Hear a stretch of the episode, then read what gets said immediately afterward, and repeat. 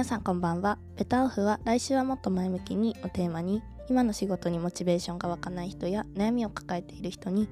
明日から少し頑張ってみようと思えるようなヒントを科学的根拠からお伝えしていく番組です、えー毎回論文や書籍を使って根拠を見つけていますのでぜひ参考にしてもらえると嬉しいです。はい、今回は第27回になります。お願いします。お願いします。はい、えー、と今回は想像力かけるモチベーションがテーマになります。はい、よろしくお願いします。はいなるほど。お願いします、お願いします。まあその簡単に言うと,、えー、とモチベーションってどういう時に湧くのかっていうんううん話なんですよね。人間何かこうんう活動する時ってうんモチベーション必要じゃないですか。はい、うんうんなのでそのモチベーションをじゃあどうしたら湧くかなってことを私自身で結構調べてたりとかするんですけれどそのうんいわゆる想像力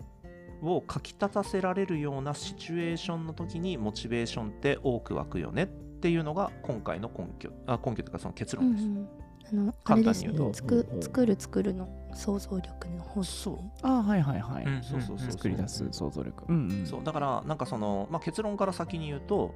例えばそのどんな時にモチベーションが上がりますか？みたいなあの、はい。話をこうアンケートを聞いてみた時、アンケートを取ってみた時にやっぱりそのすごい多いなっていう、を感じられたものが面白そうだったから。目的が重要であると認識したからとか、うんうん。うんあとは周りのものから自分の能力や存在を認められたから。認められたかったから、ううん。んはいはいはい。うん。うんあとは自分の可能性を発揮したかったから。自分の能力を伸ばしたかったから。うん。みたいなところがいわゆるモチベーションの動機として結構上がってくるんですよね。うんでこの話を見ててすごい思うこととしてはやっぱり人に認められたいとか思ったら自分なりの工夫を入れるしかないと思うしあとは価値があると思ったらそれなりに自分で工夫してどういうふうにやらなきゃいけないかとか考えるじゃないですか。でうん。面白そうだったらそれなりにね自分なりにもっと面白くするためにどうするかみたいなことを考えると思うんですよ。だからうん。確かに。こういう気持ちになってる人ってそのプロジェクトを言われたままに進めるというよりかは自分で何か考えてより良いものにするにはどうしようかなっていうことを考えているよねとっていうことが言えるんじゃないのかっていうのがこの論文で、えっと、言われてたことなんですよね。簡単に言うと。ん。うん、だから例えばですけど、まあ、そのよく前キャスがねあのスマッシュブラザーズの話をしてたと思うんですけれど、はいはいはい。まあ、あれも趣味じゃないですか。うん言ってしまえば、はい。だけど、うん。まあ、そのランク上げをしてるだけだったら多分うん。なんだろうなパターンを決めて、まあ、どうやって敵を倒すかみたいなことを多分こう考えるだけで、まあ、そのランクをいかに効率的に上げるかみたいな感じになってくると思うんですけれどでもそれは作業じゃないですか。だけど、キャスの目標が強くなったりとか、あとはですよね、うもしよければ全国大会に出てみたりとかっていうような、いわゆる自分を強くしたいっていうモチベーションがそこにはあるじゃないですか。それって結構自発的な目標だと思っていて、そうなってくると。いろんなパターンに対応して、なんていうの、自分の攻め方を考えたりとか、こうやって想像力じゃないですか。なんかそのパターンというよりか、自分の手に馴染む使い方を見つけていくっていう風な話だと思うので、それは試行錯誤の繰り返しだし、自分流があると思うんですよね。その学び方っていうのは。多分そういう違いな気がしていて、うん。今回の内容って。なるほどな。さっきみたいな思いがあるやつだったらなんか必要最低限のラインじゃなくてよりなんかプラスアルファで上を目指してやろうみたいなうん気持ちになりますよね。なるなる。ね、まあ実際なってたしな、僕も。やってる時。まあでもゲゲームが一番わかりやすいんじゃない、おあのなんていうの？世のさ80%ぐらいの男性諸君からしてみたらゲームが多分一番わかりやすくはいてなるほど。はいはいはい。例えばだけどじゃあセンター試験の国語とゲームだったらねどっちにモチベーションが湧きますかっていうふうに言われたらもうこれ自明ですよね そうそですね。そうそうそうんそれは本当にごめんね僕が国語嫌いだから確かに。本当そうだねよ。確かに国語モチベーションある人いるからな。いるかもしれないね。そういるかもしれないけど俺はちょっと湧かないので、うん、あれなんですけど、うん、はいはいはい。まあでもねそのやっぱりそのゲームで考えるのはやっぱすごい分かりやすくてこれが面白そうだなとかもっと強くなりたいなとかなんかうん。明確な目標が例えばできたタイミングって多分すごい勉強すると思うんですよね。例えば、うん。僕が統計を勉強し始めたい理由っていうのも別になんか数学が好きだからとかそういうことではなくて最初はあれなんですよね、うん。ポーカーなんですよ原因は。へええー、うん。そう。ポーカーね。そうポーカーでなんていうのそのまあそのテキサスホールデムのポーカーでどういうふうにこう強くなるかみたいなことを考えてた時にどうしても統計から逃げられなかったというか絶対に必要な、うん。まああれ確率論なんでうんやってることが確率論プラス読み合いだから、はい。そうだからそういう部分がやっぱモチベーションになっていろんな勉強をしたし、でそれをちょっと拡張させてうん。新しいモデリングを作ってみたりとかみたいな話をしていあの自分の中で勉強していったっていうのが最初のバックグラウンドにあったりするんですね、なのでモチベーションはそこなんですよね、うん。だから実用的ななんていうの能力値にもなんていうの持っていくためにただただ統計を勉強したっていうだけの話なので。だからやっぱり、そのなんだろうな何かを達成するためにそれが必要だからとか、それをやることによって自分が人にこう認められるじゃないけど、あなんかすごい強いねとか、うんポーカー強いねとかっていう風になっていくんだったら、それはやっぱやるべきだよねっていう風になるやっぱモチベーション湧くじゃないですか、うんそれってうん。ああそうですね。そうそうそうそうえなんか大学の授業で統計の単位取らなきゃいけない人より確実にモチベーションありますよね。絶対絶対あるでしょ、うん。ね。だしそういうことですよね。そのなんていうの教科書を学ぶじゃないじゃん。それって実用的な能力を学ばなきゃいけなくなってくるから、だから自分でリアルなシチュエーションを想定してこの確率ってどうなってるのかなって考え始めるわけじゃん。それってもう想像力効いてると思わない？結構、うんああ、確かに確かに、うん、だってね教科書の問題解いてるだけだったらそれは確かに想像力じゃないじゃん。それって、うんうんだからそういう部分がやっぱモチベーションになってたなっていうのは感じるんですよね。うん、だから教科書の今日は10ページから20ページまでやるぞみたいなのってあんまモチベーションにならないというか、はい。厳しいですよね。そうそうそうそう。んん。まあ、っていうのがこうなんかザクッとした、まあ、今回の、うんうん。まあうんまあはいなんていうの？テーマというか。なので、うん。その想像力が自分がなんかこういろいろ考えてやらなきゃいけないっていうシチュエーションに自分の状況を置けるとモチベーションが湧いてくる可能性が高いっていうことなんですよね。うん。自分に裁量権が与えられるもそうかもしれないし、うん、そういう場面をたくさん作っていこうねっていうことなんですよね、今回とかだと。うん。うん、確かになんか実際に使う場面があるとモチベ上がるのはめちゃめちゃ分かってうん、なんかうんうん。私もずっと仕事で使うような、まあ、IT 系の勉強とかして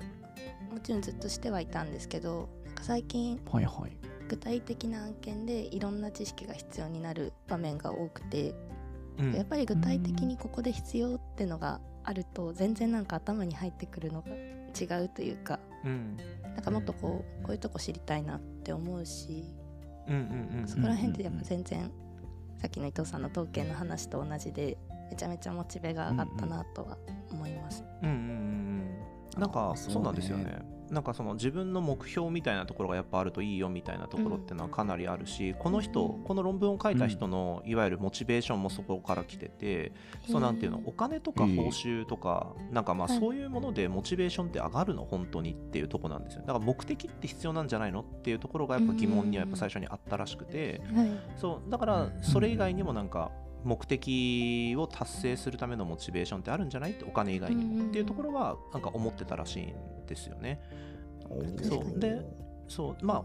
まあそのなんだろう。内発的動機外発的動機の話に落とすんであれば、はいあの外発的な動機がお金で、内発的な動機が多分目的っていうことだと思うので、うん。まあ、それにもすごい近しいことが、うん。まあ、今回は言えてるかなというふうに思ってて、うん多分創造性は内発的な動機からしか多分湧いてこないよっていうことが、まあ、そのなんていうの幸福感側のその話とくっつけて喋るっていうふうに考えるのであれば、まあ、そういうことが言えるんじゃないのかなっていうふうには思いますね。うんまあ面白いなと思って自分の今までの生活とかをこう考えていた時に確かに創造性を必要とする仕事しかしてこなかったなとは思いました。個人的には。おーうん。あなるほど。あだから逆に言えばそこにモチベーションがあったからもうそればっかりしてたっていあうそうそうことですかねだからあのちょっとどっちが先かは分からないのね、仕事を任せられた仕事が当然最初若い頃はあるわけじゃないですか、それに対してどういうふうにまあ、目的意識を持ってたかっていうところはあんまりちょっと自分の中でも思い出せはしないんですけれど、けどやっぱり認められたいっていう気持ちはあったしわ若いからさまだ何もバックグラウンドがないから会社の中で認められたいって気持ちもあったしあとはその技術にすごい興味があったから面白そうだなって思ったことも当然あったし、うん、だから何やかの理由で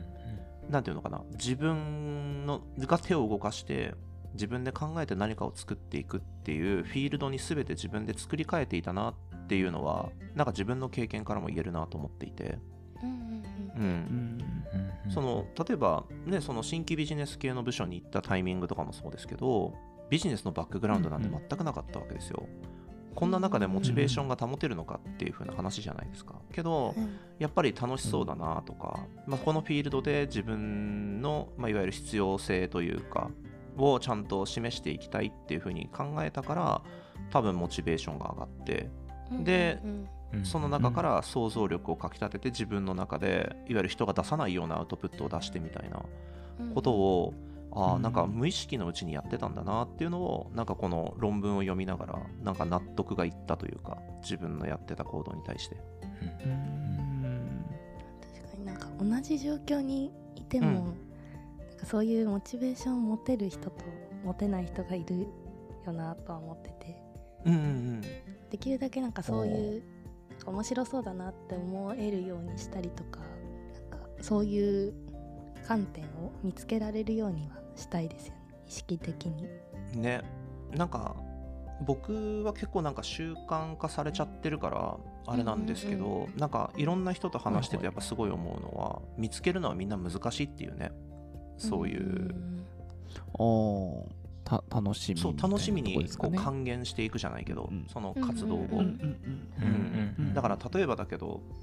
そのこの前ねあの僕の友達が言ってたのは例えば決済みたいな仕事って全然楽しくないじゃん？一般的には。けど、まあ楽しくなそう。まあその若手なんですけど、うん、若手の子が言ってたんですけど、うん、でも決済から学べることもあるよなって言って理由をすごい考えたっていうふうに言ってたんですよ。彼は。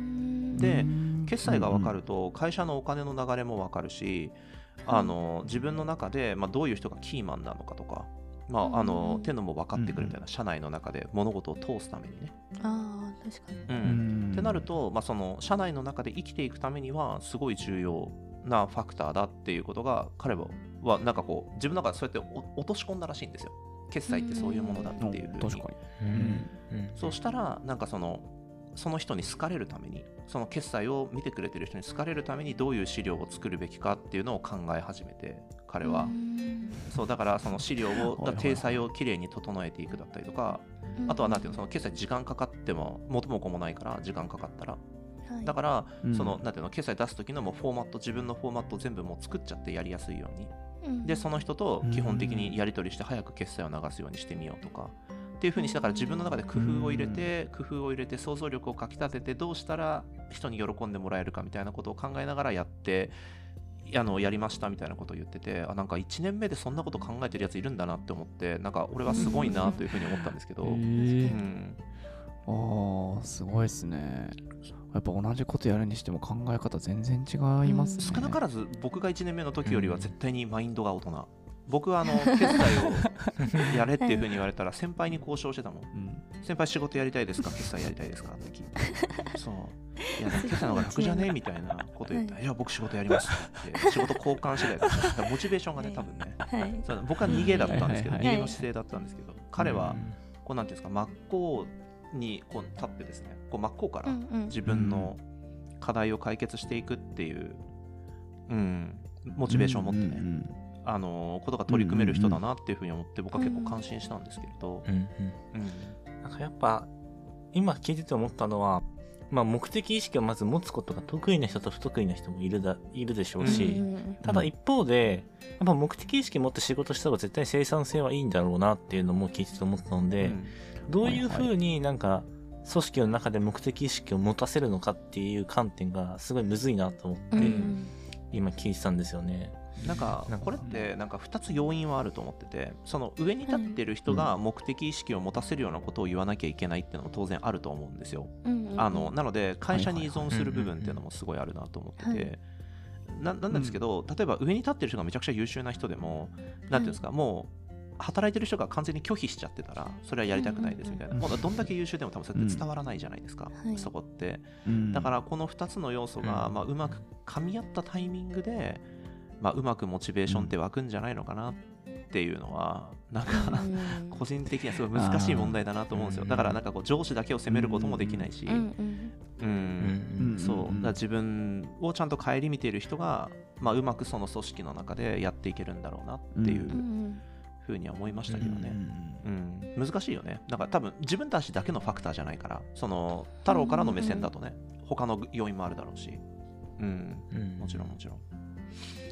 まあまあ